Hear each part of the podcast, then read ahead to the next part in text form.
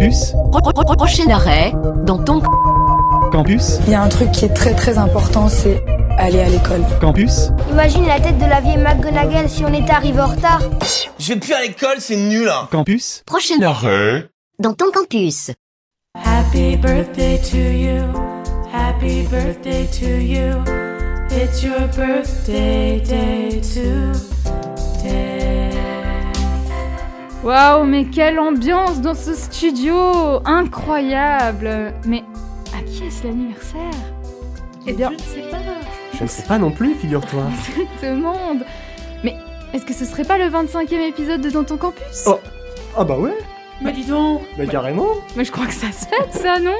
25, c'est pas un peu le quart de cent ou un truc comme ça? Le quart de siècle. Mais oui, c'est le quart de siècle de Dans ton campus Totalement ça. Puis bon, on- va vous avouer que bon, on cherche aussi à tout prix des, des raisons de faire la fête hein, euh, dans, ce, quanti- dans ce quotidien un petit peu chamboulé par euh, le Covid.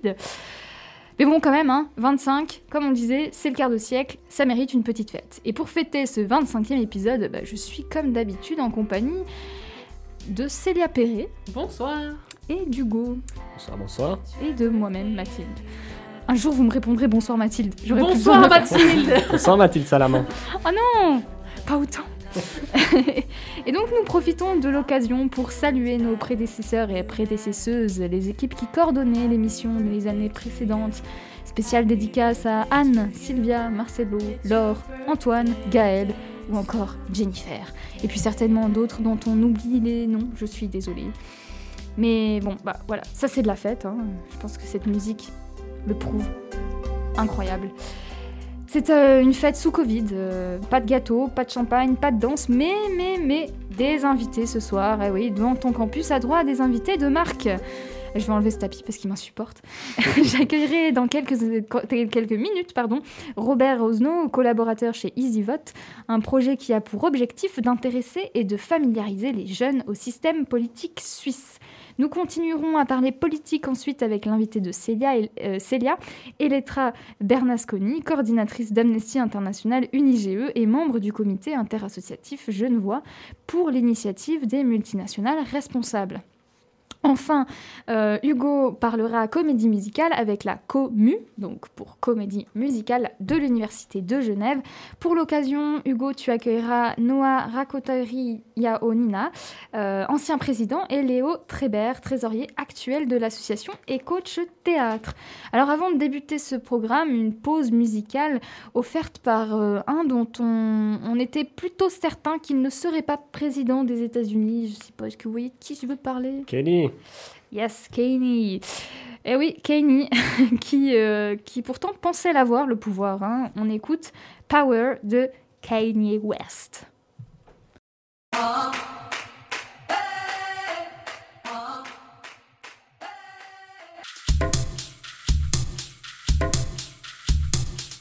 Quel plaisir Quel plaisir d'écouter Kanye West C'est incroyable Et on préfère quand même l'écouter en chanson hein, que lors de meetings, mais bon, c'est personnel. Alors pour débuter cette page spéciale votation, nous recevons ce soir Robert Rosno. Bonsoir Robert, Bonsoir. bienvenue dans nos studios. Alors. Robert, tu es le porte-parole roman d'EasyVote et chef d'équipe relations à la clientèle, c'est exact? C'est juste. d'EasyVote. Euh, pour doper, euh, EasyVote, c'est un, un programme suisse qui vise à booster la participation des jeunes lors des différents scrutins fédéraux et, et on verra euh, des élections cantonales. Et pour doper la participation des 18-25 ans, vous utilisez différents supports sur lesquels vous expliquez les enjeux des votations fédérales, des élections fédérales et des élections cantonales. C'est- C'est correct.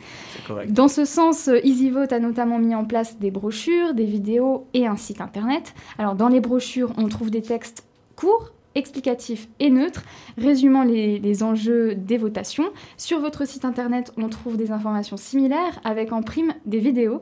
Des vidéos dont on saisit assez rapidement le public cible, hein, un peu la, la génération euh, YouTube. Je dis ça comme si j'étais vieille, mais je suis dedans. je suis en plein dedans, donc les 18-25 ans. Et puis, euh, on retrouve un peu l'esprit des, des nombreuses vidéos euh, Draw My Life qu'on retrouve sur YouTube, mais cette fois, c'est plutôt un Draw My Votation. Une voix off nous explique les enjeux des votations et le tout est illustré sur un tableau blanc. Donc EasyVote se décline sur de nombreux supports, donc, et tout comme EasyVote, d'autres projets visant à faciliter la vie civique des Suissesses et des Suisses voient le jour. Il y a un peu moins d'un an, nous recevions un représentant de SmartVote sur nos ondes. Certains connaissent aussi l'application Vote Now. Dans cet océan euh, de choix, enfin bon, on est en Suisse, donc on va dire dans ce lac de choix, pourquoi vous choisir, vous, EasyVote Robert Osno euh, Moi, je pense principalement, bon, peut-être déjà pour préciser, en fait, euh, bah, tu as, évoqué différents, supports euh, ou différentes structures, Smart Vote, Vote Now, Easy Vote.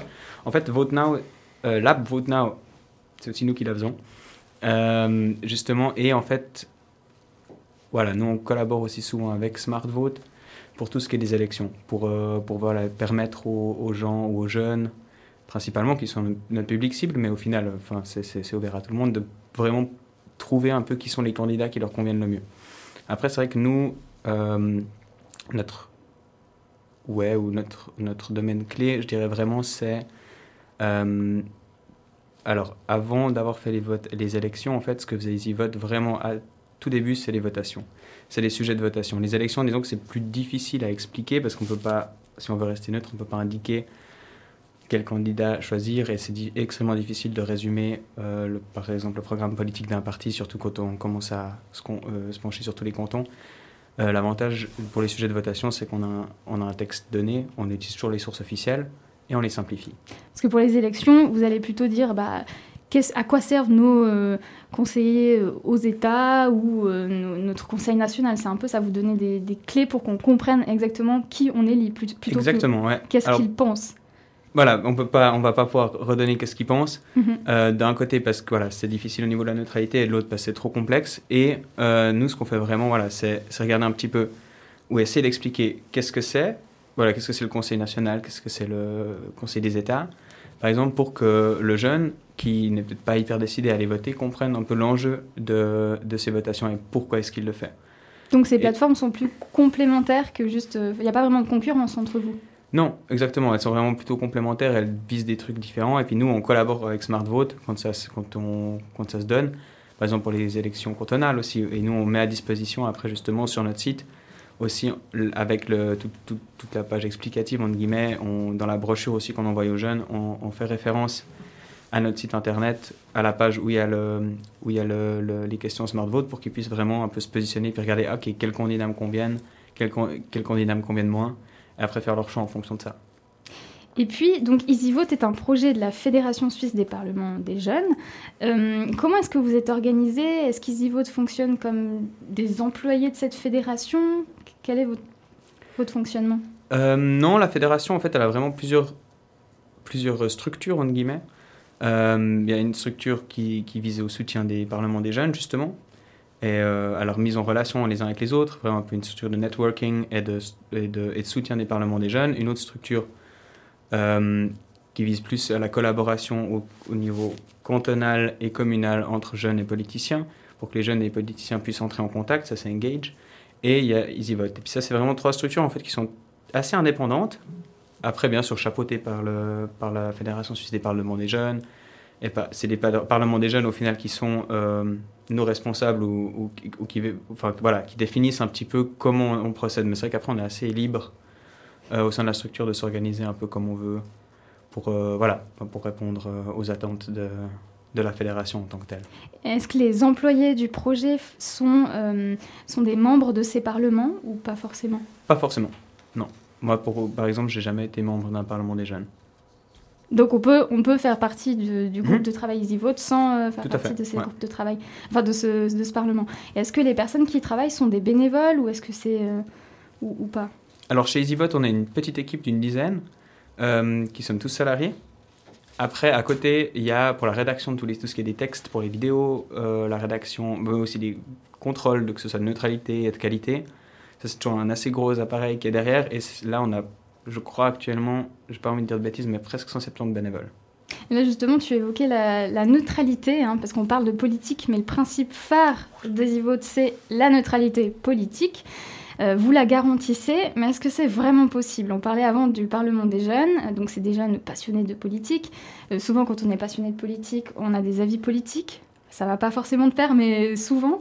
Euh, comment EasyVote assure ce principe de neutralité?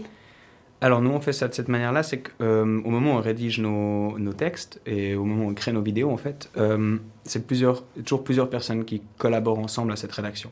Et on fait vraiment attention, ces bénévoles, on les, on les recrute en regardant très attentivement quel, quel est leur spectre politique, où, où est-ce qu'ils se déplacent.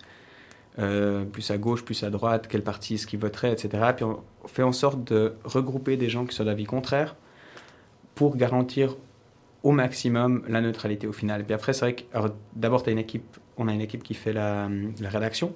Après, on a une deuxième équipe, par exemple, qui vient et qui fait la qualité du euh, enfin, contrôle qualité.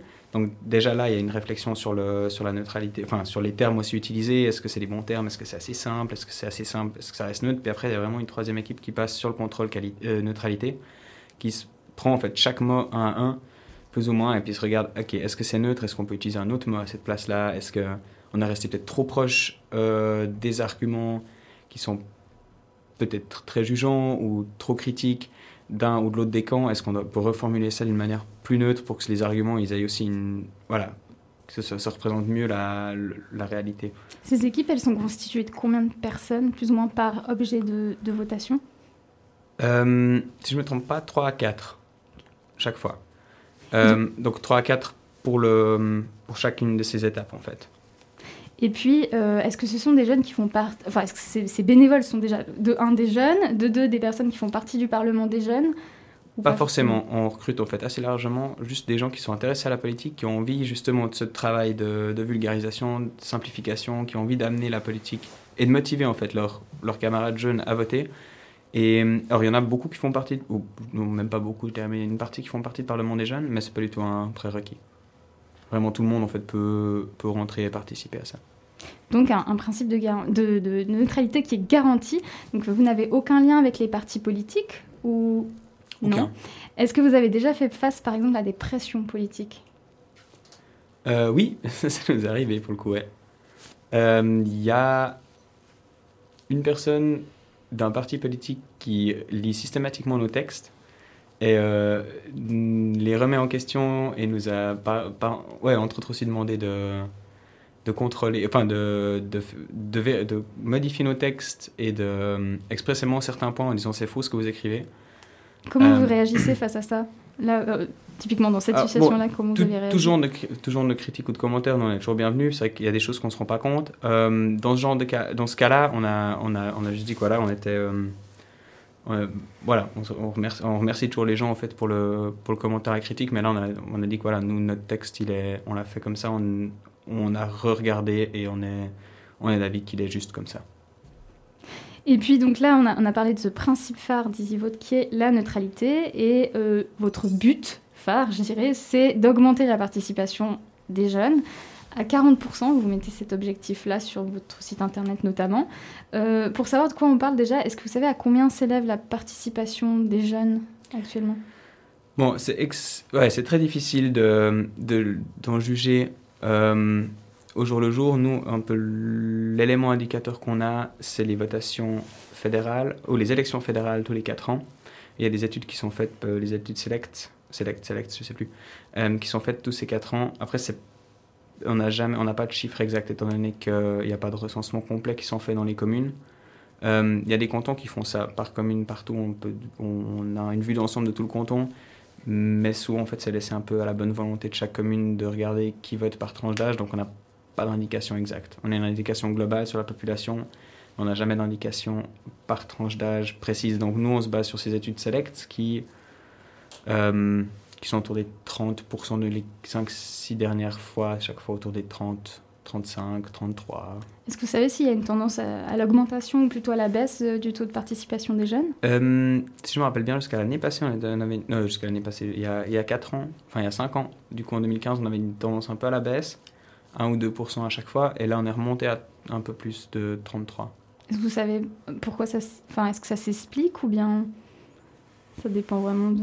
Il y a beaucoup d'approches différentes, mais c'est difficile en fait à, vraiment dire voilà, c'est cet événement-là. il y a beaucoup beaucoup pensé par exemple que les grèves pour le climat allaient beaucoup mobiliser les jeunes, mais même ça, par exemple, ça les a pas mobilisés euh, plus que tant Je sais que les- le GFS Berne avait fait une étude en 2018 où ils étaient arrivés à à peu près plus de 40% de participation. Euh, C'était au tout début des grèves pour le climat, au tout début Mm. de ce mouvement. Et une année plus tard, on voit que ça. Voilà. C'est Ça se tombait comme un soufflet. Exactement. Et puis, est-ce que vous, EasyVote, vous avez l'impression que vous réussissez à faire monter ce, ce taux de participation? Oui, je pense que c'est quelque chose qu'on peut vraiment voir. On voit qu'en tout cas, il y a une certaine... Dans les communes où les jeunes ont la brochure, où les jeunes sont aussi sensibilisés, et où c'est pas, entre guillemets, le- la seule mesure qui est prise, par exemple, euh, mais qu'on voilà, mobilise vraiment les jeunes à participer, qu'on essaie de leur, les rendre attentifs à l'importance de cette participation, il y a une augmentation qui a lieu. Ça, ça dépend vraiment un peu des, des cantons et des, et des, ouais, des communes aussi à proprement parler, qu'est-ce qui est mis en place. Parce que là, justement, tu parles des communes, et les, les communes, en fait, ont le choix d'abonner leurs jeunes, Mhm. 18-25 ans, à votre brochure, c'est ça? Exactement. Et puis, euh, vous aviez mené un monitoring, donc c'est un peu le terme savant pour dire euh, enquête, euh, en... Non, c'est pas vrai, c'est pas... Oui, un monitoring réalisé en 2016 qui disait que les deux principales sources d'informations pour, euh, pour les votations pour les jeunes, c'était l'école et, l'école et les parents. Donc, outre les, les communes, je pense que vous essayez aussi de, de toucher les écoles? Mhm. Exactement. Ben, un peu entre guillemets, euh, une partie de notre, euh, des gens ou des institutions qu'on vise sont les, communes et les, écoles avec la brochure. Justement, en se disant, les écoles, il y a une grosse lacune. Enfin, on s'est rendu compte de plusieurs choses en fait sur le monitoring. Le monitoring, d'ailleurs, qui est une étude qu'on fait chaque année, donc qui s'affine un petit peu au fil des ans. Euh, d'ailleurs toujours les deux, quasiment les deux sources principales d'information des jeunes. Au sujet de la politique, c'est les parents, ça, ça reste le numéro un, si je ne me trompe pas cette année. Et l'école, mais aussi le cadre, en fait, les, les proches, les collègues de travail, les, les, les, camarades de classe, etc., qui sont des facteurs motivants ou pas. Et c'est justement, euh, voilà, ben, d'un côté, les communes, on essaie de les, a- de les approcher pour qu'elles envoient ou pour qu'elles nous mandatent d'envoyer la brochure directement aux jeunes à la maison, parce que ça permet aussi de mobiliser, ben voilà, papa voit que son enfant, sa fille, son garçon euh, reçoit la brochure, puis ils, commencent à en discuter. Et ça, c'est vraiment un élément dont on a des retours assez souvent où les parents nous disent Ah, mais c'est génial, euh, c'est trop cool. euh, de... On a commencé à parler de politique grâce à la brochure, etc. L'autre élément, c'est qu'il y a une grosse lacune en fait au niveau du secondaire 2 en Suisse, où c'est pas du tout uniforme et beaucoup de, beaucoup de systèmes scolaires ne font pas du tout de formation politique. Par exemple, vous, moi- vous les, les y aidez? bah, le but, c'est justement, avec cette brochure, de leur donner un support en fait hyper facilement compréhensible. Et à côté de ça, on fait aussi beaucoup de matériel scolaire. On fait des, euh, avec EasyVote School, on fait des matériels didactiques faits pour le secondaire 2, les collèges, les écoles professionnelles, etc. Pour que les, les professeurs en fait, aient du matériel euh, adéquat et, euh, et entre guillemets, d'actualité. On leur donne, par exemple, pour chaque votation, nous, on fait du nouveau matériel scolaire. Comme ça, ils peuvent bosser avec ça, avec leurs jeunes, dans un contexte sur un sujet qui est actuel. Par exemple, maintenant, sur les initiatives qui auront lieu, sur lesquelles on va voter fin novembre. Et nous, ce qu'on fait, c'est qu'on on, on est, enfin, on, on propose aussi des débats qui sont enfin, de plus en plus en, digital maintenant. Avant, on faisait aussi en live dans les écoles, mais bon, voilà, suivant le contexte, euh, un peu mieux ou moins bien. Euh, mais justement, pour que les, pour qu'ils aient aussi de quoi un peu discuter, un peu de rendre le cours interactif avec différents supports.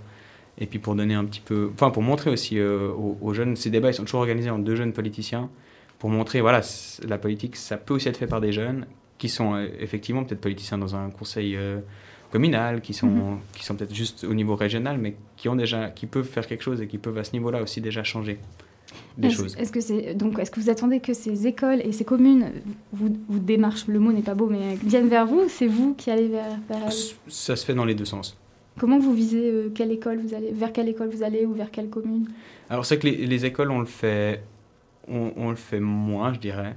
C'est vraiment plus au niveau des communes où on, où bah, tu parlais avant des, des éléments, des, des éléments, par exemple, euh, est-ce qu'on fait une brochure cantonale ou pas? Mhm. sur les votations cantonales et sur les élections cantonales. Puis là, en rapport avec ça, des fois, on vient, si tout à coup on en fait, on crée un produit, euh, on, va on va contacter les communes.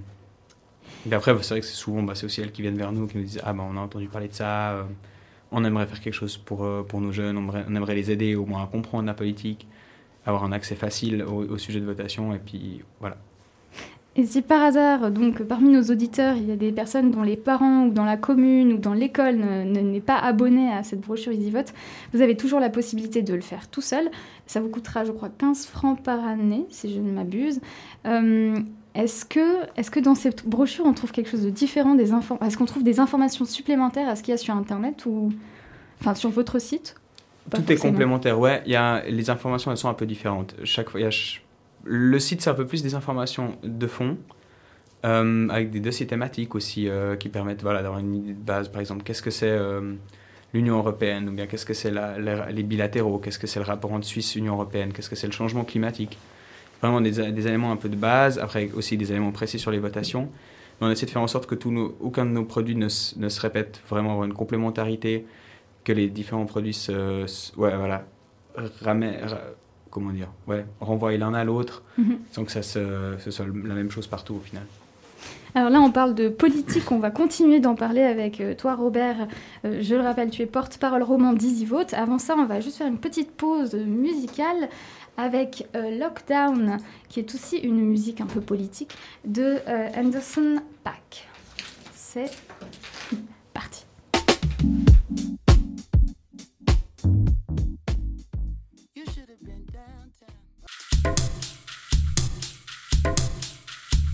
On est toujours sur Fréquence Banane avec Robert Osno qui est donc porte-parole roman d'EasyVote et chef d'équipe relations à la clientèle chez EasyVote aussi.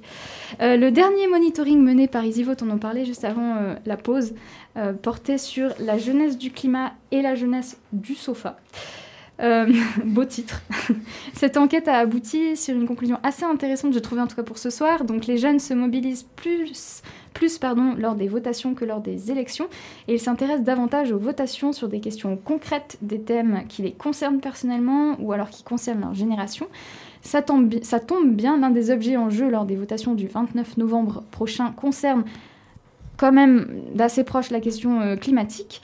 Euh, pour faire un petit topo des objets, bah, le premier objet est une initiative qui souhaite assurer que les entreprises suisses respectent à l'étranger les normes internationalement reconnues en matière des droits de l'homme et de l'environnement. Je précise que pour ces petits résumés, j'ai utilisé la brochure EasyVote. Et le second euh, objet est aussi une initiative qui vise à interdire certaines institutions, exactement, de euh, financer des producteurs de matériel de guerre. Les institutions visées, donc là, sont la BNS, les fondations suisses, l'AVS, donc l'assurance vieillesse et survivant, l'assurance invalidité AI et les caisses de pension. Donc là, vous avez eu pas mal de travail, j'imagine, à EasyVote hein, pour euh, deux initiatives qui sont euh, assez euh, consistantes. En tout cas, la, première, ça fait un moment dont on, en parle, hein, dont on en entend parler. Est-ce que ce sont les mêmes personnes qui ont bossé sur les deux sujets ou pas, au niveau des brochures, des vidéos, etc.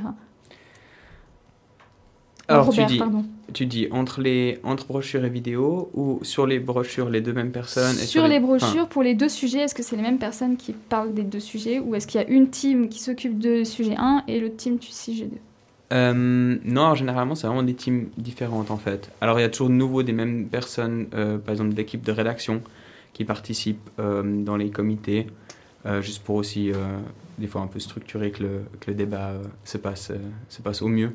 Mais euh, non, non c'est un peu quand même des, des, des, groupes différents en fait. Voilà, ces comités, ces différents petits comités qui vérifient et qui, qui créent en fait sont chaque fois différents.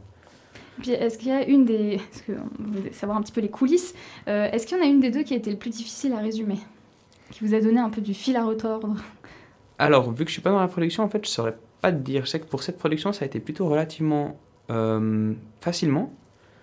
Euh, aussi au vu des, enfin, voilà, de différences de nombre de sujets de votation qu'on a eu en cette production et la dernière, euh, où là on a eu quand même beaucoup plus de peine avec les, les cinq sujets qui étaient, ça faisait beaucoup d'un coup. Oui.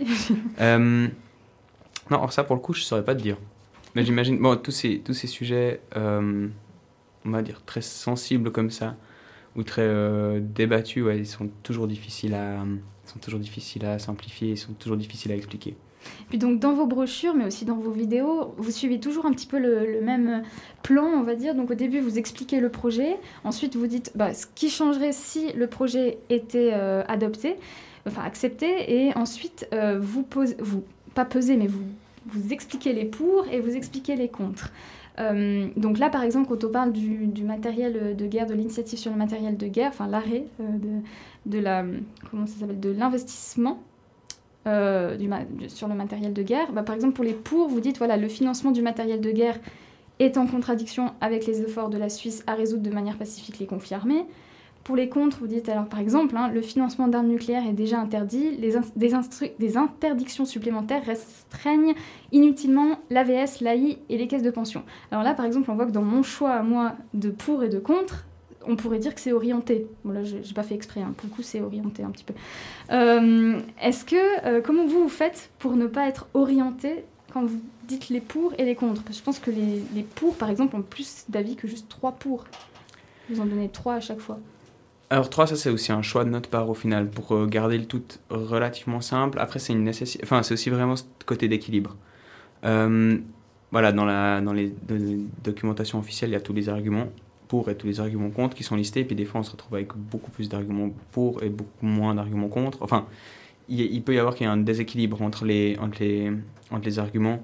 Nous, nous, ce qu'on essaie vraiment de regarder justement pour conserver cette neutralité, c'est de, de prendre les, les, trois arguments ou trois arguments similaires qui portent sur le même, enfin trois arguments du même type, euh, de la même qualité. Après, si c'est un argument, enfin, après ce qui est difficile, souvent des fois c'est des arguments de valeur Mhm. euh, ou des arguments avec des chiffres qui peuvent être interprétés. Euh, on essaye toujours de, de simplifier ça au possible et de, et de se retrouver avec des arguments entre guillemets, le plus, le plus neutre possible, tout en restant, voilà, tout en gardant un petit peu l'esprit de l'argument, euh, enfin, ou gardant complètement l'esprit de l'argument plutôt, mais en essayant de pas trop, euh, pas trop tomber dans quelque chose qui puisse être critiquable d'un point de vue, voilà, de, la- de la neutralité. Et puis donc là, les prochaines votations, ce sera le 29 novembre. Est-ce que vous, pendant le jour de votation, vous êtes tranquille ou bien vous avez beaucoup de travail? Est-ce que c'est... Comment se passe le jour de la votation pour vous? Vous avez quelque chose à, à faire ou pas spécialement? Alors pour moi, pas spécialement. Euh, pour, le ré- pour une partie de l'équipe, pour tout ce qui est du site internet et des réseaux sociaux, oui, il y a du travail parce qu'on update directement les résultats quand ils sortent. On met des posts sur Instagram, sur Facebook et, sur, euh, et sur notre site internet. En fait, on, on update les pages vraiment euh, en temps réel. Et puis, deux, petites questions sur le futur d'EasyVote. Donc, on a parlé du fait que vous couvrez euh, les, les élections cantonales, les élections fédérales, les votations fédérales, mais pas les votations cantonales. Est-ce que c'est un projet à venir ou pas? Alors, on fait une partie des votations cantonales. Ça, ça dépend de canton en canton. On peut pas, en fait, on n'arrive pas dans tous les cantons. Euh, nous, le truc, c'est quand on propose ou quand on fait une brochure cantonale, euh, elle couvre aussi- euh, automatiquement aussi les votations cantonales. Mais ça veut dire que pour nous, c'est un coût en plus, enfin un coût en plus, et on le fait que à partir. Mais on n'aimerait pas, on- voilà, on veut pas proposer ça comme supplément. On le fait au même prix, où la brochure reste le même prix pour le canton ou pour la, pour, voilà, pour la commune par jeune, ça, reste le même prix, mais on peut le faire qu'à partir d'un certain seuil de brochures vendues dans un canton. Donc, ça va dépendre un petit peu des cantons, quoi. Exactement. Et ça dépend de la collaboration qu'on a aussi avec les chancelleries cantonales. Mhm. Euh, ça dépend un peu. Certains cantons, ils donnent les informations ou les brochures officielles, par exemple, trop tard. Mm. Ce qui fait qu'on peut pas. euh, on n'a pas le temps, nous, de rédiger les, les textes. Et puis, euh, en dernière question, il y a peut-être des, des romanches qui nous écoutent. Bon, je, je pense pas, mais on sait jamais. Enfin, des romanches qui ne parleraient que le romanche. Votre site internet, il est disponible en français, en allemand, en italien, mais pas de romanche. Je sais pas si vos brochures sont disponibles en romanche. Ça, j'ai pas trouvé l'information. Nos brochures ne sont pas en romanche, par contre, nos clips et nos vidéos sont en romanche. Est-ce- à quand les, les brochures en romanche Euh, c'est une très bonne question. J'imagine c'est. Ouais, c'est- je sais pas. Je pense pas qu'on Pas va le faire. suite. Pas tout de suite, ouais. Je Les pense que c'est une.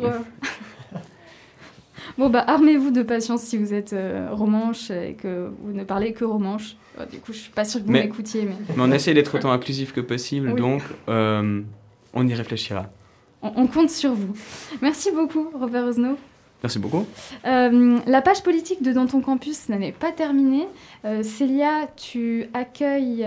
Alors, j'ai perdu ma feuille, donc j'ai plus le, le nom de ton invité. Je suis désolée. Donc Elettra Berlusconi, donc coordinatrice donc de d'Amnesty Unige.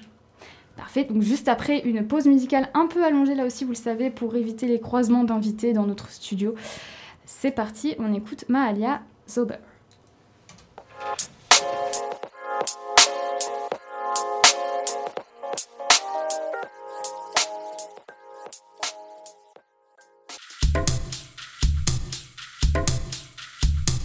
Donc on continue euh, cette page spéciale politique spéciale le 29 novembre. 2020 euh, dans, ton campus avec une euh, interview politique ou politique mais un peu neutre quand même de Célia, n'est-ce pas? Oui, on va essayer tant bien que mal de rester neutre.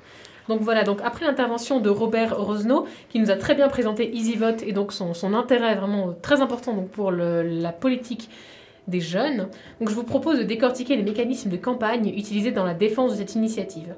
Parce que je ne sais pas si vous avez signé la pétition sur cette initiative qui a tourné sur les différents groupes WhatsApp familiaux, mais lorsque vous faites ça, vous vous engagez à recevoir des emails personnalisés, vous tenant au courant de l'évolution de la campagne. Alors depuis le 21 août 2020, j'ai reçu pas moins de 14 emails de la part du comité d'initiative. Et je crois que je dois mettre ça à jour parce que j'en ai reçu un dans l'après-midi. Alors moi ça fait trois, euh, deux ans que je crois que je, suis, je reçois les mails aussi. Voilà, ben là on est à Ouais, ça 15 fait- emails vraiment. Tous les emails bien sûr commençant par bonjour Perret. Donc voilà. Donc à ce moment-là, je me suis vraiment dit que la communication, notamment numérique, était vraiment un enjeu majeur de la conduite d'une initiative. Donc aujourd'hui, on va parler un petit peu de ça en compagnie d'Eletra Bernasconi.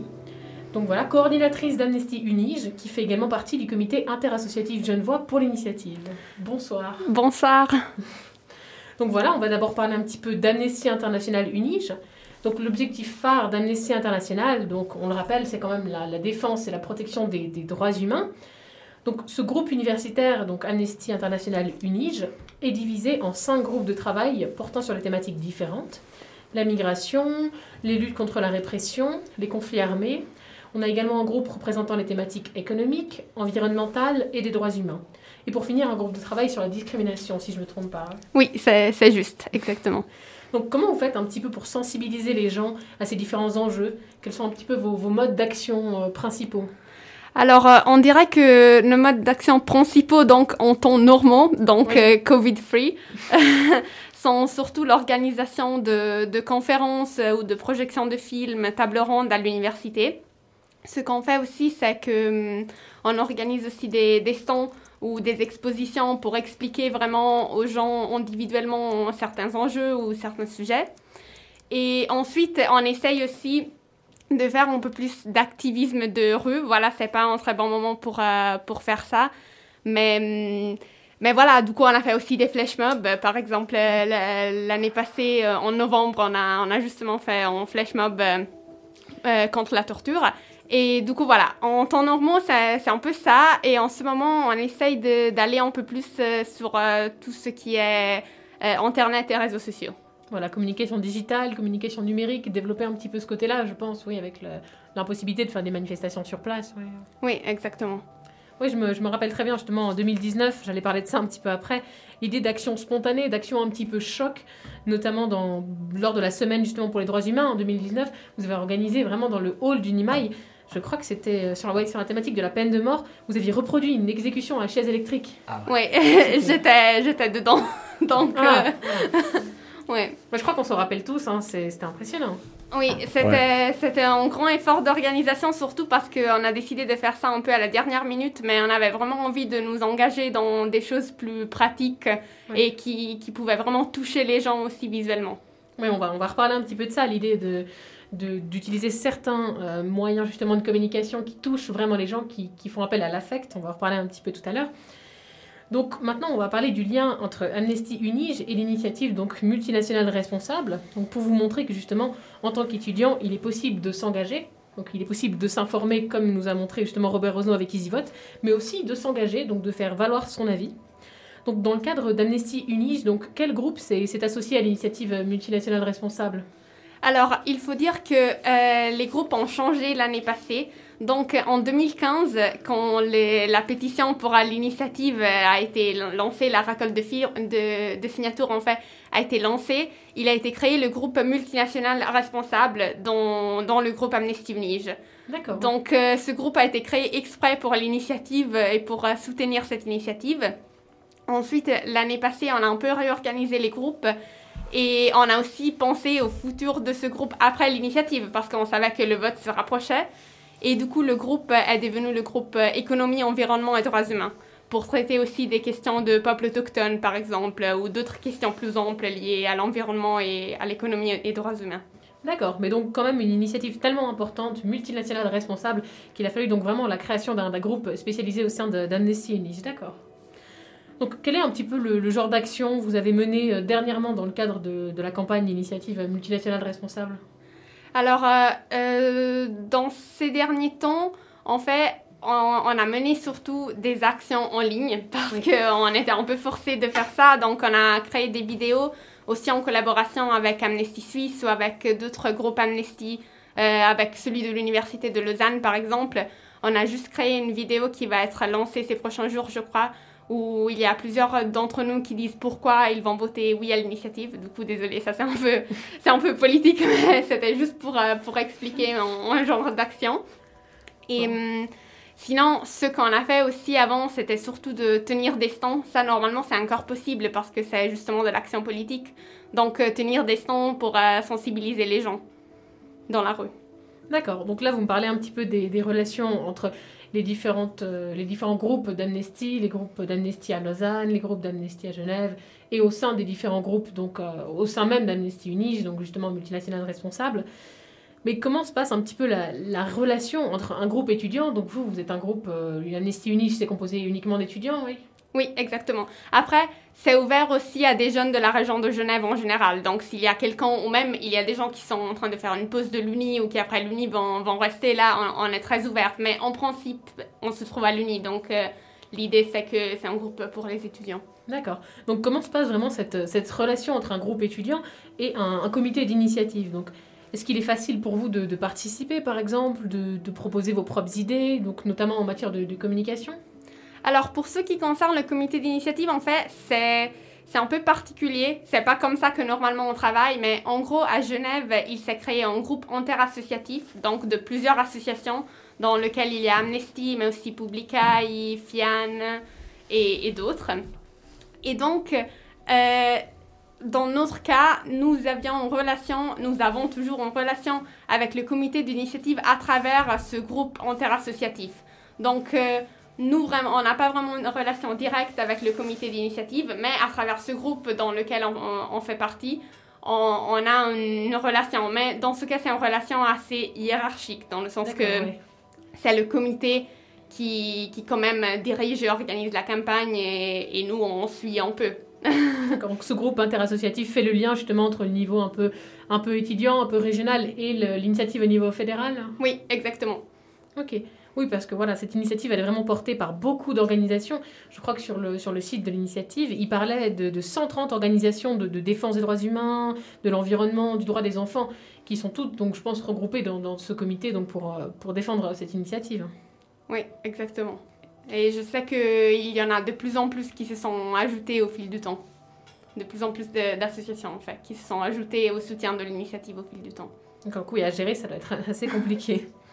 Donc au niveau des, formes de communication, justement, cette différence entre le niveau fédéral et le niveau euh, étudiant, comment ça se passe? C'est-à-dire, est-ce qu'on a les mêmes formes de communication lorsque l'on se retrouve justement euh, à faire des actions dans le hall du NIMAI ou au niveau fédéral? Est-ce qu'on peut par exemple se permettre d'utiliser des moyens de campagne euh, plus choc, même au niveau fédéral Je dirais que en principe, oui, mais après, ce qui ce qui est un peu plus compliqué, c'est qu'à Unimail, on a l'avantage que c'est plus facile d'obtenir des salles, d'obtenir de, la place pour faire ces actions par rapport au fait de les faire dans la route. Aussi, juste le fait de ne pas savoir quel temps il va faire, ça paraît bête, mais si on prend deux mois pour organiser une action et puis on ne peut pas la faire parce qu'il pleut, c'est assez frustrant quand même.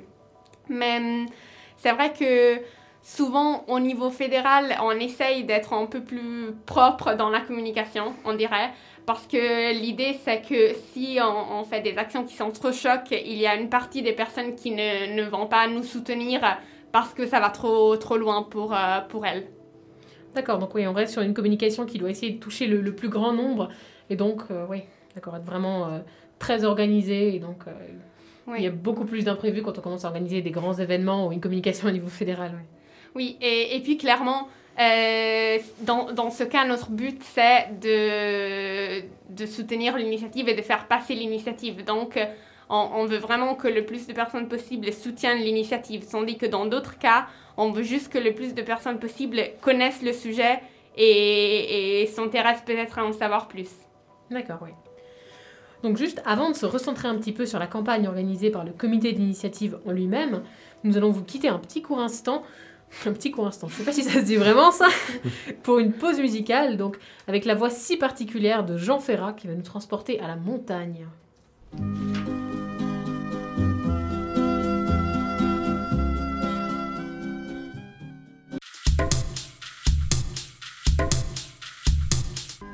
Voilà, c'était La montagne de Jean Ferrat.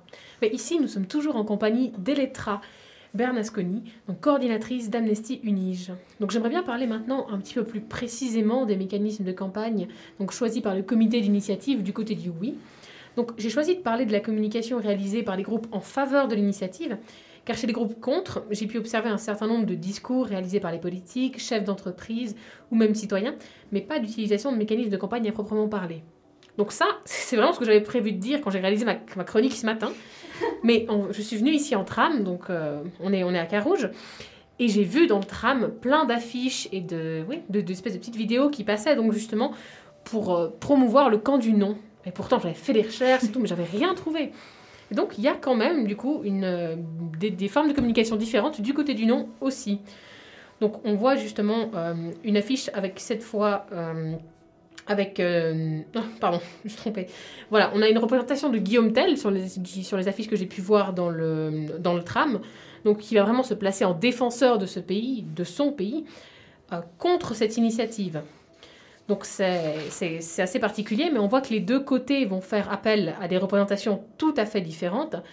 D'un côté, on a, on a le pour qui tente de sensibiliser euh, les citoyens aux conséquences des actions des multinationales à l'étranger, et de l'autre côté, l'on pointe les conséquences d'une acceptation de ce texte pour l'économie suisse. Donc voilà, on a un petit peu les deux côtés. Mais nous, ici, on va se concentrer sur la communication de la part du oui. Donc le 6 octobre 2020, la campagne de votation du côté du oui est lancée à l'aide d'une campagne d'affichage, donc illustrant une petite fille au regard triste devant une mine de Glencore au Pérou. Alors Glencore, c'est une entreprise spécialisée dans le commerce, l'extraction et le négoce de matières premières. Cette affiche illustre un exemple singulier, donc celui d'une petite fille, pour mettre en avant une problématique générale, le comportement des multinationales à l'étranger. Donc l'idée d'utiliser le portrait, le témoignage d'une personne en particulier, qui plus est ici un enfant, est quelque chose que l'on retrouve dans de nombreuses campagnes d'affichage, de sensibilisation, chez de nombreuses associations, notamment dans votre, dans votre forme de communication, Amnesty. Donc quel est l'intérêt vraiment, selon vous, de personnifier un combat, de choisir une figure en particulier ou un groupe donc, euh, à mettre en avant je crois que dans ce cas, le comité d'initiative a voulu vraiment toucher beaucoup les gens sur les émotions. Parce que, en fait, euh, la raison principale pour soutenir cette initiative, on dirait, c'est une raison éthique liée aux droits humains. C'est pour cela qu'Amnesty la soutient. Et donc, euh, c'est vraiment une chose liée au fait d'être humain et de, promouvoir la dignité de, tout être humain. Et du coup, l'idée, c'était vraiment de faire une campagne qui, touche les gens. Et je pense que, que voilà, l'affiche qui, qui, a été faite, effectivement, c'est touchante et on, est, mené à se sentir mal, on dirait, pour la situation de, de cette petite fille. Donc voilà, est-ce que vous pensez que ça a eu donc plus d'impact sur l'opinion publique, l'idée que ça, que ça touche à l'affect, justement, aux émotions? C'est une bonne question. Je pense que oui. Après, je ne sais pas si c'est toujours positif, dans le sens que euh, parfois, il y a des gens aussi qui critiquent euh, ce fait de, faire de la politique basée sur les émotions. Après, il faut dire aussi que euh, derrière l'initiative, il y a vraiment tout un travail aussi juridique, il y a des arguments solides juridiquement. mais c'est vrai que, on dirait, le, moyen principal pour pour soutenir cette initiative, c'est à travers les, émotions. D'accord, oui. Donc des campagnes très émotionnelles, donc du côté du, oui, donc avec l'image de cette petite fille que l'on peut retrouver donc un petit peu partout donc dans les rues de Genève. Mais j'ai pu voir également que le, comité d'initiative multinationale responsable a opté pour une stratégie de campagne un petit peu particulière. Donc l'idée de réaliser une campagne participative, donc c'est-à-dire qui permet à n'importe qui de faire campagne, donc de manière individuelle, sans forcément être membre d'une association, en par exemple suspendant des drapeaux à votre balcon, en rédigeant des cartes postales par exemple. Donc voilà, donc est-ce que vous pensez que ce genre de campagne demandant directement de, l'aide aux citoyens est plus efficace qu'une campagne traditionnelle? Franchement, je pense que oui. Je pense que c'est très intéressant et je pense que c'est un moyen assez, un moyen assez innovatif aussi de faire euh, de la campagne. Parce que voilà, l'idée de carte postale, c'est que vraiment, il n'y a pas genre, euh, il n'y a pas seulement euh, le comité d'initiative qui dit de voter oui, mais il y a aussi une personne que tu connais, qui est ton proche, ton ami, qui est voilà ton collègue de travail, qui te dit genre qui te dit, qui te propose de voter oui et qui te dit, écoute, moi je soutiens cette initiative, donc euh, je te propose de la soutenir, soutenir aussi. Et je pense que ça c'est très important pour les gens qui peut-être n'allaient pas voter et qui peut-être euh, ne sont juste pas très intéressés ou ils allaient juste voter un peu au bol, c'était un peu égal si c'était oui ou non. Donc je pense que ce, type de campagne, ça peut, ça peut aider pour ces gens-là. Par contre, c'est clair, les gens qui sont convaincus de voter non, je ne vois pas une énorme différence dans ce genre de, campagne. D'accord, donc voilà, on est sur une, une forme de communication qui prend vraiment en compte le citoyen, qui rend le citoyen acteur donc de, de ce qu'il a envie de voir passer comme initiative. Je trouve c'est vrai que c'est quelque chose d'assez innovant en termes de politique. Donc c'était ça un petit peu l'idée de, faire participer le citoyen, de stimuler un petit peu le, bah, l'engagement et, le, et le, vote aussi de, la part des citoyens. Oui, et je pense que l'idée, en fait, c'était aussi euh, une question du fait que, on dirait, les personnes qui soutiennent le non, les multinationales, les grandes entreprises, ont beaucoup de moyens au niveau économique. Donc, euh, c'est beaucoup plus facile de faire des campagnes d'affichage, d'affichage plus massives, d'envoyer, euh, d'envoyer des, des flyers dans les boîtes aux lettres ou comme ça. Et tandis que, du coup, le oui, il n'avait il pas tout, tout ce, cet argent et du coup, il a décidé de se concentrer sur une mobilisation de personnes plutôt que d'argent. Après, clairement, il faut aussi l'argent, mais les personnes étaient vraiment au cœur de, de cette campagne. Oui, j'ai vu l'argument justement économique et je trouve ça super intelligent. L'idée qu'au lieu de payer des gens pour aller distribuer des flyers, tu, mets un, tu balances un drapeau sur ton balcon et tout ça, mais je trouve que c'est une forme de communication très innovante et qui, je pense, fonctionne. Après, on verra, on verra au niveau des résultats. Mais est-ce que, par exemple, au sein d'Amnesty Unige, vous aussi, vous faites participer les étudiants, donc peut-être non membres d'Amnesty dans, dans, vos actions? Euh, Oui, on dirait que là, euh, pour ceux qui ont des actions de, du comité de, de l'initiative, donc surtout les cartes postales euh, ou afficher du coup la, la banderole chez soi, là c'est plutôt individuel, dans le sens qu'on dit, écoutez, il y a cette action, si vous voulez le faire, c'est trop bien. Après, je pense que oui, en fait, il y a, il y a aussi l'idée, vu qu'il y a cette situation de Covid, d'écrire des cartes postales tous ensemble pour les envoyer à, à ses proches pour leur dire de, de voter oui.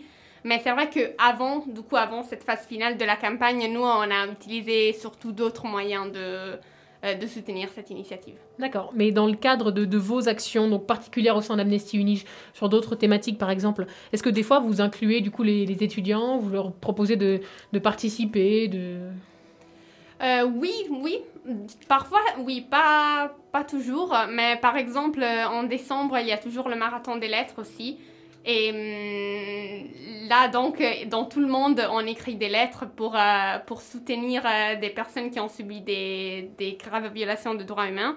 Et du coup, là, normalement, pas cette année, mais normalement, on est dans le hall du NIMA et on propose aux gens de signer les lettres. Et comme ça, chaque personne participe individuellement. Donc, euh, ça, oui. Après, c'est pas une chose qu'on fait tout le temps. Mais pour Amnesty, c'est très important de la base de, de volontaires et de gens qui, qui s'engagent à titre individuel aussi.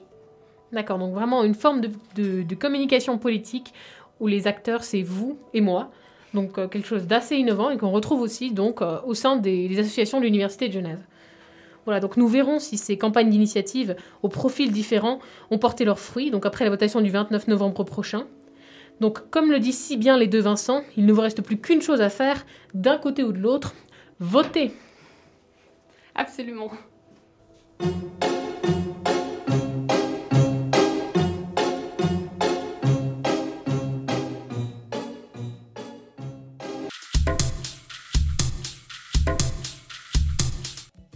De retour dans, ton campus, il est 20h18, toujours sur Fréquence Banane, bien évidemment. Alors Hugo, euh, ça se passe, cette reprise des cours en ligne? Alors écoute Mathilde, je pense que tu seras d'accord avec moi si je te dis qu'il ne fait pas bon d'être étudiant en 2020. Bon, il ne fait pas bon d'être tout court en, en 2020. Mais c'est vrai que nous, étudiants et étudiantes, on vit un moment quand même particulièrement bizarre. Après une rentrée en présentiel en septembre, nous revoilà en distanciel. Et oui, la deuxième vague de la pandémie frappe actuellement euh, la Suisse. Des nouvelles mesures ont été prises un peu dans tous les domaines et l'Uni n'a pas échappé à tout ça. Retour à la maison pour les 17 000 étudiants et étudiantes de l'Université de Genève que je suis allé interroger. Alors pas les 17 000, hein, j'ai sélectionné un petit échantillon composé bah, de mes amis pour voir ce qu'ils avaient à dire sur cette période euh, étrange et sur cet enseignement à distance qui redevient donc la norme jusqu'à fin 2020 en tout cas. Une des premières choses qui ressort souvent dans le discours de ces étudiants avec qui j'ai discuté, c'est que les cours en ligne perdent beaucoup en qualité par rapport à des cours en présentiel. Déjà, il y a moins d'échanges avec les profs et en plus, certains profs ne s'adaptent pas très bien à l'enseignement euh, à distance. Un pote que nous appellerons Gilbert m'a raconté qu'il devait parfois attendre des jours avant que l'un de ses enseignants mette en ligne un cours, donc ça a perturbé complètement son emploi du temps, pauvre Gilbert. En parlant d'emploi du temps, une de mes amies relève aussi que quand on travaille depuis chez soi, on n'a plus vraiment de cadre, on suit le cours un peu à n'importe quelle heure, on se lève quand on veut, euh, on peut vite prendre du retard, procrastiner et perdre beaucoup en productivité. Euh, en plus de ça, pour certains d'entre nous, on est plus facilement distrait quand on bosse depuis chez soi, ce qui nous retarde pas mal dans notre travail au quotidien. Euh, un autre problème euh, fréquemment souligné par mes interlocuteurs, c'est le manque de motivation. Et oui, effectivement, c'est dur de se motiver quand on est seul chez soi devant son écran H24. Euh, un de mes amis ajoute que c'est plus difficile de prendre du plaisir à étudier dans ces conditions, je suis d'accord avec lui. on est seul à la maison, on n'est pas forcément en contact avec nos amis, donc c'est pas facile. un autre pote soulève d'ailleurs qu'au niveau social, on n'a pas une vraie expérience de vie étudiante cette année avec l'ambiance, les fêtes et les rencontres, tout ça qui passe à la trappe. Et globalement, au-delà du simple problème des cours en ligne, mes interlocuteurs et moi-même, on se réjouit bien sûr d'un retour à la vie universitaire normale au niveau social aussi. Heureusement, et contrairement à la première vague, les bâtiments de l'Uni et notamment la bibliothèque sont toujours ouverts pour les étudiants qui veulent venir y bosser et rencontrer des, poteaux. Euh, pour plusieurs de mes amis, c'est l'endroit où ils se, sentent le plus efficace pour travailler parce que c'est là qu'ils peuvent le mieux se concentrer. Et puis, euh, c'est particulièrement important pour celles et ceux qui n'ont pas forcément de bon matériel à la maison. Euh, un pote a relevé ce problème en expliquant que tout le monde n'est pas dans des bonnes conditions pour travailler chez soi et que le passage à l'enseignement à distance vient accentuer les inégalités entre étudiants. Et donc, de ce point de vue-là, la bibliothèque qui reste ouverte, c'est plutôt une bonne nouvelle. Y a-t-il d'autres bonnes nouvelles, d'autres points euh, positifs à la situation actuelle? On peut se poser la question. Euh, en réalité, comme le dit un des participants à ma petite enquête, euh, l'uni à distance pour la plupart d'entre nous, c'est quelque chose que l'on connaît déjà avec notre expérience de la première vague, donc ça permet d'envisager les choses avec plus de sérénité. Je suis plutôt d'accord avec lui, je pense que même si la situation est pénible, on est déjà passé par là et franchement, on s'en est sorti. un autre point plutôt positif qui est revenu à plusieurs reprises, c'est le fait de ne plus avoir besoin de faire les trajets pour venir à l'Uni pour ceux qui habitent loin. J'ai une pote qui me disait qu'elle perdait plus de 4 heures par jour dans les trains. Donc c'est sûr que pour elle, euh, les cours à la maison, ça lui fait gagner un sacré paquet de temps. Euh, une autre amie ajoute que ça fait plaisir, je cite, de ne pas devoir bouger les jours de pluie avec son masque pour faire de longs trajets. Ça peut se comprendre, parfois on a juste envie de rester au chaud en pyjama et sans son masque. Euh, mais voilà, malgré tout, malgré ces quelques éléments positifs, les gens avec qui j'ai discuté attendent, tous la fin de cette pandémie, parfois avec lassitude. Euh, l'un d'entre eux avoue qu'il a une grosse impression de fatigue pandémique, comme on dit, il a le sentiment que ça se terminera jamais. Euh, je pense qu'il n'est pas le seul à avoir ce sentiment, c'est dur, mais bon, il faut faire avec, il faut faire preuve de patience. Avec un peu de chance, on retrouvera les bancs des auditoires pour le semestre de printemps et la vie normale devrait gentiment reprendre son cours l'année prochaine, on espère. Comme le dit si bien la devise de la ville de Genève, euh, post tenebras lux, après les ténèbres, la lumière. Dans tous les cas, et ce sera le mot de la fin, une des personnes interrogées conclut, je cite, Cette situation permet de se questionner sur ce qui devrait être amélioré, notamment dans le domaine universitaire. Voilà, on espère donc qu'on en ressortira tous grandis euh, à méditer. Mais avant de réfléchir à tout ça, euh, on vous laisse avec la suite de cette émission. Oui, exactement. Alors, bon, déjà, Hugo, on te retrouve dans environ 5-10 euh, minutes, je ne sais pas exactement, avec euh, deux membres de la Commu, donc pour comédie musicale, de l'Université de Genève. Et avant cela, comme chaque mois, nous vous proposons un podcast réalisé par Héloïse Bazy, coach PNL certifié. Cette semaine, Héloïse vous propose de trouver des réponses à vos questions ou plutôt vous propose de vous questionner sur votre volonté à trouver des réponses. Bonjour. En ces temps d'incertitude, on a tous vraiment envie de trouver des réponses à nos questions, surtout celles qui restent sans réponse. Cependant, dans mon métier de coach, ce qui est important, c'est de trouver les bonnes questions, pas de trouver les réponses. Les solutions apparaissent souvent d'elles-mêmes lorsque l'on a su bien poser le problème. Je dis souvent, pas toujours, parce qu'il y a peut-être des questions qui doivent rester sans réponse. Désirez-vous vraiment savoir ce qui va se passer dans votre vie dans les dix prochaines années et ne plus vivre de surprise ou de curiosité Pensez-vous qu'il soit envisageable, voire souhaitable, de trouver une réponse universelle à ce que serait la paix dans le monde? Cela voudrait dire que chacun aurait la même vision de la paix, intérieure et extérieure, quelle que soit l'histoire de son pays et son histoire personnelle. Je rêve bien sûr d'un monde en paix, sans conflit, en harmonie. Cependant, mon harmonie ne correspondrait pas à quelqu'un d'autre, et pour moi la paix ne peut être réelle que dans la coexistence de multiples définitions de la paix. Alors quel aboutissement choisir pour ce dilemme? Abandonner et ne plus chercher de réponse aux questions complexes, ou se rabattre sur des demi-solutions? Et pourquoi pas essayer une troisième voie? Être à l'aise dans l'incertitude, l'ambiguïté, la nuance. Trouver des réponses en sachant qu'elles sont probablement temporaires. Accepter que la clarté de nos esprits ne soit qu'éphémère dans un monde qui évolue sans cesse. Et enfin, gérer les émotions qui surgissent face à l'incertitude. Ce que je vous propose, c'est de vous attacher à trouver les bonnes questions, les bonnes réponses lorsqu'elles existent, et accueillir pleinement les questions qui doivent rester sans réponse. Et finalement, de chercher dans quelle catégorie se trouve la question qui vous préoccupe aujourd'hui. Merci pour votre écoute.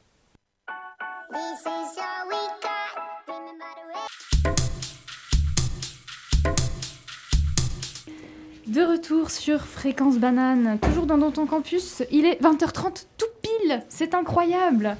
Alors vous écoutiez euh, à l'instant, j'ai pas le nom de la musique, Ulysse and the Sea, et euh, précédemment un podcast d'Héloïse Bazy. Et donc vous retrouverez un nouveau podcast d'Héloïse dans l'émission du 7 décembre. À présent, place à Hugo pour ton interview. Et oui, aujourd'hui j'ai le plaisir d'accueillir Léo euh, Trébert et Noah Rakotoari Jaonina, deux représentants de la commu, l'association Comédie Musicale Unige, qui, comme son nom l'indique, a pour but de mener à bien des projets de spectacle de comédie musicale. Bienvenue à vous deux, les gars. Merci. Merci à vous d'être là ce soir. Ça va nous faire du bien de parler un peu de théâtre, de danse, de chant, de comédie musicale en cette période un peu morose. Euh, on va revenir tout à l'heure sur votre dernier euh, spectacle de cette année qui a eu un grand succès, je crois. Mais d'abord, je vous laisse peut-être euh, vous présenter en quelques mots et nous dire par exemple quel est votre rôle au sein de la, commune. Alors, je commence. je m'appelle Léo Trébert, du coup.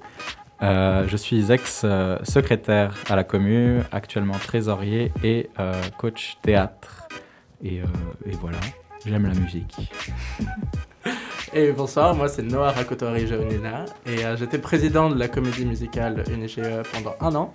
Euh, j'ai terminé il n'y a pas longtemps et maintenant je suis juste membre et j'aide la nouvelle présidente à reprendre le rôle et ainsi que pour le sponsoring, je donne un coup de main. Ok, alors euh, donc votre association, cette commu, elle a été fondée en 2013 par un groupe d'étudiants de, de l'UNIGE passionnés par tout ce qui touche de près ou de loin aux comédies musicales. C'est ce qu'on peut lire sur le site de l'association.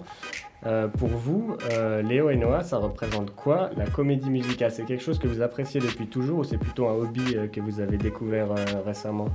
Alors moi, j'ai toujours adoré la comédie musicale en général, sans plus m'y intéresser. Et euh, j'ai toujours aimé le chant, la danse et le théâtre séparément. Et en arrivant à l'Uni, j'ai vu qu'il y avait l'association qui proposait cet atelier. Et je me suis dit, waouh, c'est exactement ce que je veux faire. Euh, donc euh, en y allant, en rencontrant des gens qui adorent la comédie musicale aussi, j'ai plus appris à propos de toutes les comédies musicales qui existent à Londres, à New York, à Paris. Et, et maintenant, j'en suis encore plus fan. Euh, en ce qui me concerne, euh, la comédie musicale, ou en tout cas la, la commu, c'est euh, une découverte. je me rappelle avoir participé à un spectacle de comédie musicale quand j'étais petit en tant que figurant. je devais avoir 5-6 ans. voilà. Mais sinon, j'ai pas beaucoup plus d'expérience que ça dans le domaine. Je viens du monde de l'impro à la base. Je fais beaucoup de théâtre, de l'impro. Et, et, en fait, comment ça s'est passé je, suis arrivé un jour, la journée des associations, et on m'a dit Hey, tu veux faire de la comédie musicale Et j'ai dit oui.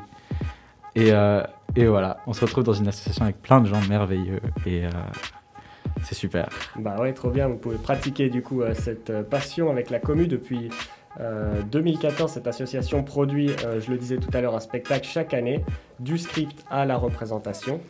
Et euh, d'après ce que j'ai pu voir sur votre site, il y a des dizaines de membres qui peuvent avoir des postes et des rôles très différents dans la préparation de, ce spectacle. C'est qui ces membres? C'est uniquement des étudiants et étudiantes de, de ou il y a aussi des personnes euh, externes? À qui est-ce que ça s'adresse finalement cette, euh, cette commu? Alors la commu s'adresse à... C'est pas que des étudiants. On, passe par les activités culturelles pour proposer notre atelier, mais on est une association complètement indépendante de, de l'UNI. Le cours L'atelier n'est pas indépendant, donc il est affilié aux activités culturelles, mais n'importe qui est libre de rejoindre la commu. et, euh, et on accueille euh, tout le monde. C'est le principe de la commune. Euh, Noah, il n'y a pas besoin d'expérience particulière en matière de comédie musicale pour rentrer dans l'association? Non, tout à fait. C'était vraiment une volonté de l'association depuis ce- le début de sa création d'offrir la, la possibilité à n'importe qui de tester et euh, de faire de la comédie musicale à l'université euh, pour euh, rencontrer du monde, euh, créer un lien social et chanter, danser faire du théâtre euh, sans pour autant euh, exiger des, des compétences particulières. Comment est-ce que ça se passe concrètement l'organisation d'un spectacle de la commu? C'est un projet de longue haleine, j'imagine. Quelles sont les étapes euh, principales au cours de l'année pour euh, mettre en place euh, tout ça? Alors, euh, c'est assez, c'est assez laborieux, c'est assez compliqué. On commence toujours par la, la création d'un script. Un groupe de travail se forme avec des personnes qui sont motivées pour euh, écrire euh, une histoire euh, qui, qui unit les, les- personnes, ou en tout cas des, des- envies. Chacun propose des idées, des manières de contribuer à l'histoire, etc. Et, et on aboutit au début de l'année avec un script qui a été écrit par un groupe de personnes. Et ensuite, place à la direction artistique, un groupe de personnes qui ré- réunissent les coachs, euh, les pôles techniques tels que décors, costumes, accessoires, ce genre de choses. Et euh, ces personnes vont prendre en main la création du spectacle et euh, au final décider de, ce qui va se passer dans le spectacle et prendre ce script et l'emmener dans le ciel. Quelque chose à ajouter, euh, Noah, ou tout a été dit Euh, presque, j'ajouterais le petit côté administratif euh, qui est très important puisque bien sûr le côté créatif c'est essentiel puisque c'est ça qui va être vu par les spectateurs et spectatrices, mais le côté derrière en fait c'est encore plus important parce que typiquement pour gérer une crise comme le Covid il faut être prêt à n'importe quel rebondissement et il faut que la team derrière qui s'occupe de ça soit aussi très, très présente et très, très prête. C'est sûr. Alors, euh, pendant ces, spectacles que vous, produisez, justement, ceux qu'on voit sur scène, c'est avant tout les acteurs, les danseurs, les chanteurs, mais il y a évidemment énormément de travail en coulisses. Tu parlais du script et de la mise en scène tout à l'heure. Euh, il y a des maquilleurs, des costumiers, beaucoup de, rôles différents. En fait, chacun euh, peut trouver sa place, c'est ça? Oui, tout à fait. Euh, surtout que, pareil, euh, tout comme pour euh, participer à l'atelier et être sur scène dans le spectacle, on ne demande pas d'expérience particulière pour prendre un rôle à la, à la commu dans l'association. On demande juste d'être motivé et de faire en sorte que les choses arrivent. Donc, que ce soit en costume, décor, maquillage. C'est mieux, bien sûr, si les gens ont déjà de l'expérience avant, avant de prendre un rôle responsable. Mais tant qu'ils s'en sortent, qu'ils demandent de l'aide et qui et font en sorte que les gens, les choses arrive à destination, là où la team artistique aimerait que le spectacle aille, euh, c'est tout bon. En fait, on, propose vraiment à n'importe qui de le faire. D'accord, en tout cas c'est des beaux projets, ces, ces spectacles annuels, mais ce ne sont pas les seuls projets auxquels la commune euh, participe. J'ai pu voir que vous preniez part à d'autres événements comme des festivals. Est-ce que vous pouvez nous en dire quelques mots? Alors, euh, typiquement, pendant les années 2018-2019, la, la commune a proposé son spectacle à un festival, euh, le festival Fécule, qui s'est passé à Lausanne. Donc, euh, ça passe par de choses. Et il y a exactement, il y a, pardon, il y a aussi le festival Rock d'Arar qui se déroule en principe chaque année, année qui n'a pas eu lieu malheureusement. Chaque année à Plan-les-Watts, où la commune a pu euh, présenter plusieurs numéros, des, des chorégraphies, des chansons qui sont des projets autres, donc qui sont des projets qui se distancent du spectacle et qui donnent l'opportunité à d'autres personnes de s'investir aussi dans le, dans le côté créatif et artistique. Euh, je sais pas si... Oui, c'est ça, c'est exactement ça. Et puis il y a ce super projet que j'ai pu voir sur votre site qui s'appelle Commu at Home. Euh, vous avez chanté ensemble à distance pendant le confinement, ça a dû être un, sacré challenge, non? Oui, tout à fait.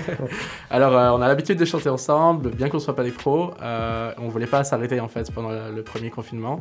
Et en plus de ça, on venait de finir l'atelier en fait donc on n'avait rien à répéter vraiment on était juste chez nous euh, bloqués à la maison et, notre coach chance s'est proposé de, nous coacher à distance avec un petit groupe qui s'est occupé de, faire des arrangements et de, coacher les personnes à distance par Zoom euh, pour pouvoir chanter ensemble, faire une petite vidéo, faire tout le montage, etc. Donc euh, Léa Lancio, merci beaucoup, c'était super. Et, euh, et maintenant on a un joli souvenir de, cette période qui n'était pas simple, mais on a réussi à, cheer up un peu grâce à ça. En tout cas, la, vidéo, pardon, ça donne vachement bien. Et j'encourage euh, les auditeurs à aller checker ça sur votre chaîne YouTube Commu Unige. Euh, on va maintenant parler de votre spectacle Apologie, votre dernier spectacle en date, juste après une petite pause musicale et je vous laisse peut-être euh, nous présenter ce qu'on va écouter. Bien sûr, alors c'est Someone in the Crowd de La La Land, c'est euh, la bande-son de notre film Broadway, le spectacle qu'on a fait durant l'année 2018-2019 au Casino Théâtre à Genève. You got the invitation, you got the right address, you need some medication.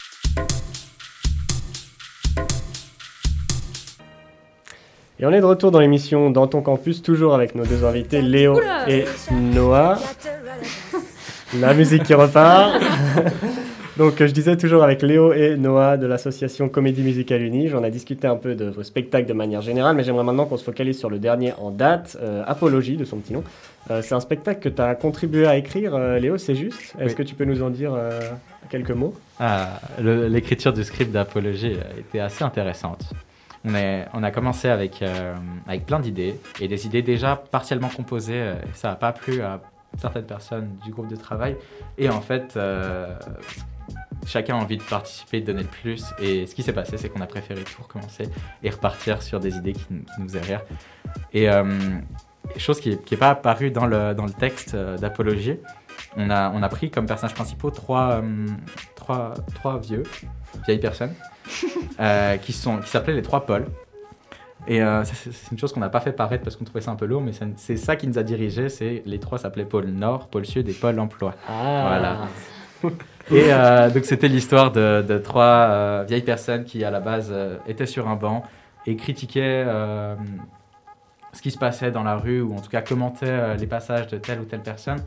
Et ça s'est terminé en histoire de, de meurtre et de, de drama non résolu du passé avec ah des flashbacks et, voilà. Trop bien. Alors ce spectacle, vous l'avez joué euh, début octobre, il y a quelques semaines, mais je crois que c'était pas prévu comme ça à la base. Vous deviez le jouer au printemps, mais le Covid en a voulu autrement. Euh, il a un peu euh, bouleversé vos plans du coup. Oui, alors le Covid en second temps en plus, car d'abord nous avions prévu de le jouer en avril au Casino Théâtre. Euh, salle qui a dû fermer ses portes euh, mi-février euh, pour cause de reconstruction de toit. nous avons ensuite voulu jouer au théâtre de la Cité Bleue et ensuite le Covid est et donc, rebelote, on a encore dû trouver une autre salle car les, nos deux salles précédentes étaient en travaux pour la période où on voulait repousser le spectacle, c'est-à-dire octobre 2020. Et nous avons finalement trouvé le théâtre de l'Espérance que nous avons pu réserver à l'avance. Euh, mais c'était très, euh, très intense comme période, début de confinement, et euh, trouver une salle, savoir comment on va répéter pendant l'été, qui sera là, qui sera pas là. Ouais, vous, vous, avez réussi à garder vos membres motivés C'était compliqué.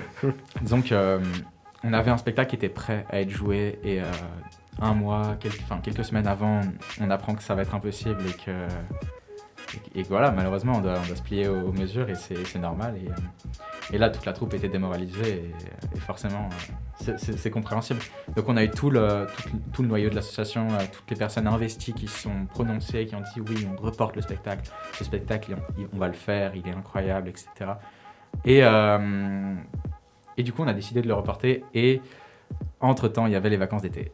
Et là, c'est compliqué parce qu'il faut qu'on garde le contact avec tout le monde. En principe, le, projet il est terminé euh, fin, avril, euh, début mai. Et euh, on a l'été pour se reposer, puis pour penser à la création d'un nouveau projet.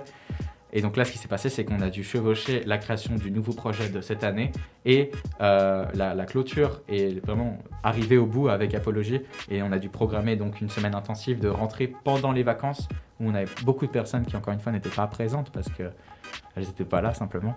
Et euh, c'était quelque chose. Et on arrive la première semaine de la rentrée euh, avec des répètes partout, euh, des gens qui, qui, étaient au final assez... qui en avaient marre simplement parce que ça, ça, se traîne en longueur et même si on commence à avoir l'adrénaline de, de, bientôt monter sur scène, c'était difficile.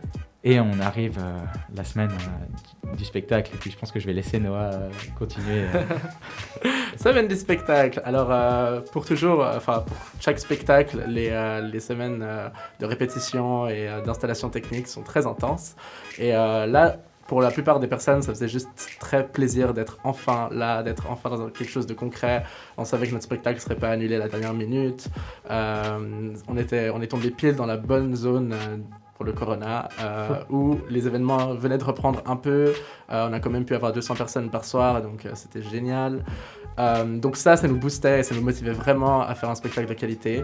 Et heureusement, bien que comme toujours, il y a toujours des petits des petits rebondissements avec des problèmes techniques, des choses qu'on n'a pas prévues, des choses qu'on aurait dû mieux prévoir. Euh, euh, on l'a fait et le spectacle a, très bien donné. On a eu vraiment beaucoup de succès. Donc, euh, Vous avez eu des, bons retours, des, des bonnes critiques? Il y, a eu, il y, a eu, vraiment des bonnes critiques. Ça, c'est toujours la, la, consécration de. ce projet, il était. C'est un bébé, c'est un petit bébé, on l'a porté. C'est vraiment. Je suis désolé. Hein, et pour avoir vraiment bossé sur ce projet, une année entière, du coup, au final, et pas seulement deux, enfin, un semestre et demi. Euh, on sent le poids de, de ce que c'est de porter et, euh, et, on est arrivé là. et enfin, pour être complètement honnête, on est arrivé le, dimanche, sachant que le, spectacle se terminait le dimanche, le dimanche d'après, si je dis pas de bêtises. On avait euh, quatre soirs donc de non, de jeudi à dimanche. Oui. Et, et donc on avait 4, 4 jours pour mettre le spectacle en place sur le lieu dans lequel on allait euh, jouer. Et, euh, et les 2-3 deux, trois premiers jours, c'était, ça, ça allait pas. Ça allait pas. Et euh, on est arrivé à la générale et on commençait à avoir énormément de progrès parce qu'il y avait cette adrénaline de Ah, il y a des gens qui vont venir nous regarder et d'avoir ces retours qui sont magnifiques, qui sont super. C'est... Franchement, c'est. Belle récompense. Ah non, c'est incroyable. Donc ça, c'était pour euh, Apologie, le spectacle 2019-2020, mais le prochain spectacle 2020-2021 est déjà en préparation. Est-ce que vous voulez nous faire un petit teaser? Ça parle de quoi?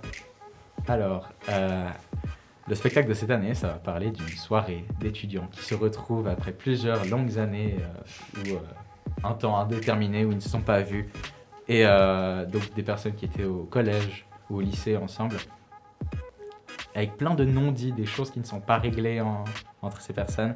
Et ils vont se retrouver à une soirée organisée par Monica, une hôte euh, merveilleuse, euh, à la euh, soirée à laquelle certaines personnes vont s'inviter et causer des problèmes. Ok, ça promet, ça promet. pour les gens qui nous écoutent, qui seraient éventuellement intéressés à participer, c'est encore possible de rejoindre l'équipe pour ce spectacle ou c'est déjà trop tard? Malheureusement, non, ce n'est pas possible de rejoindre euh, la troupe euh, pour euh, monter sur scène pour ce prochain spectacle. ce qui est toujours possible de faire, c'est rejoindre l'association, car nous avons toujours besoin d'aide pour pour euh, tout ce qui va en dehors du spectacle et ce qui se passe dans les coulisses. Et aussi, bien sûr, lors des spectacles, on a besoin de beaucoup de bénévoles pour euh, tenir la caisse, les entrées, euh, peut-être en coulisses aussi, pour faire le maquillage, les coiffures, etc. Donc, il y a toujours des petits moyens de s'investir. Et, bien sûr, on vous dira sur les réseaux sociaux si on fait des événements entre deux auxquels vous pourrez assister ou, ou, venir participer. Voilà, alors n'hésitez pas, chers auditeurs, pour rejoindre la team. D'ici là, allez checker le site de la commu. Vous tapez Commu Unige et vous trouverez. Sinon, rendez-vous euh, sur leurs réseaux sociaux, Facebook ou Insta, euh, @comu_unige. Voilà, euh, je crois que vous savez tout. Merci beaucoup à nos deux invités d'être venus ce soir. Merci, à, vous. On vous souhaite beaucoup de succès pour la suite, pour vos prochains projets et si possible pas trop de Covid. On croise fort les doigts. on touche du bois. Et puis, euh, bah, Mathilde, je te rends la parole pour les derniers instants musicaux euh, de cette émission. Oui, la dernière pause musicale euh, offerte par Golding, You Say. Et j'en profite pour vous dire que si vous nous écoutez en podcast, vous n'aurez pas euh, ces, magnifiques musiques. Mais si vous allez sur notre site internet et que vous allez sur la page de notre émission et la page de l'émission d'aujourd'hui, donc 9 novembre, vous avez toute la playlist que vous pouvez retrouver sur Spotify.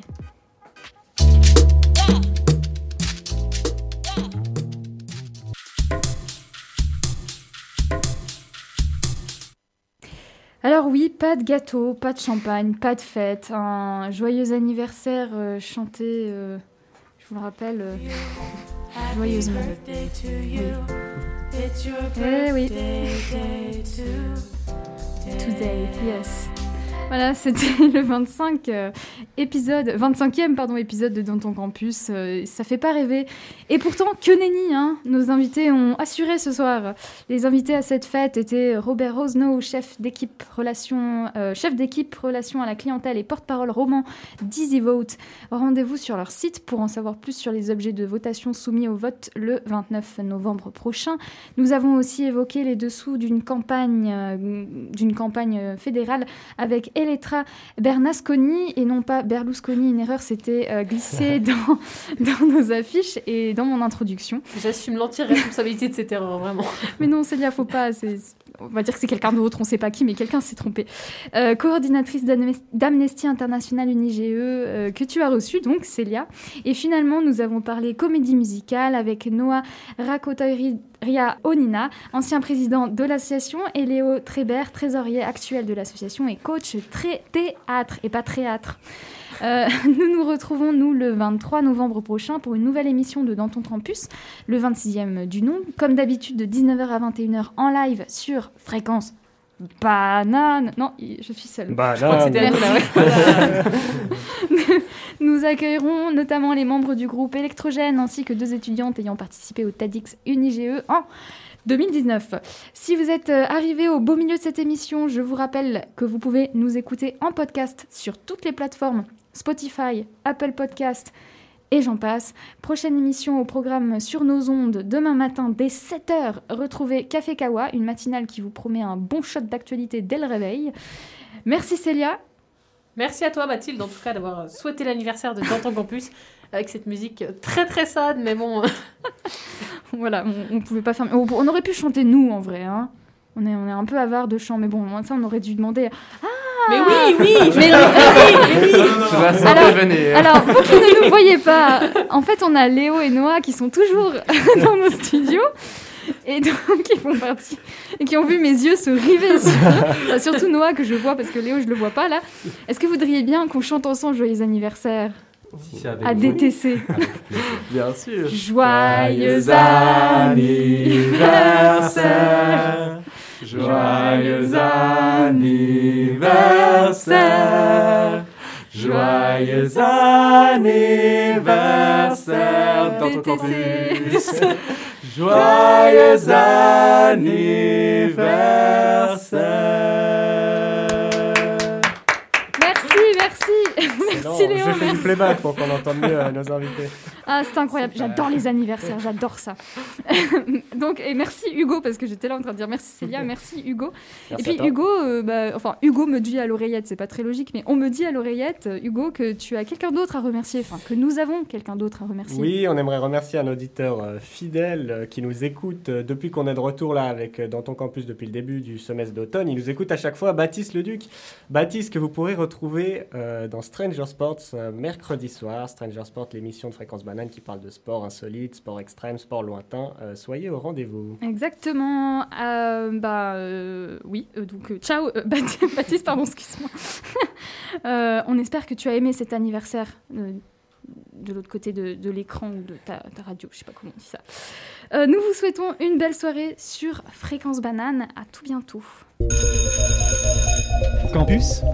Prochain arrêt, dans ton Campus. Il y a un truc qui est très très important, c'est aller à l'école. Campus. Imagine la tête de la vieille McGonagall si on était arrivé en retard. Je vais plus à l'école, c'est nul. hein. Campus. Prochain arrêt, dans ton campus.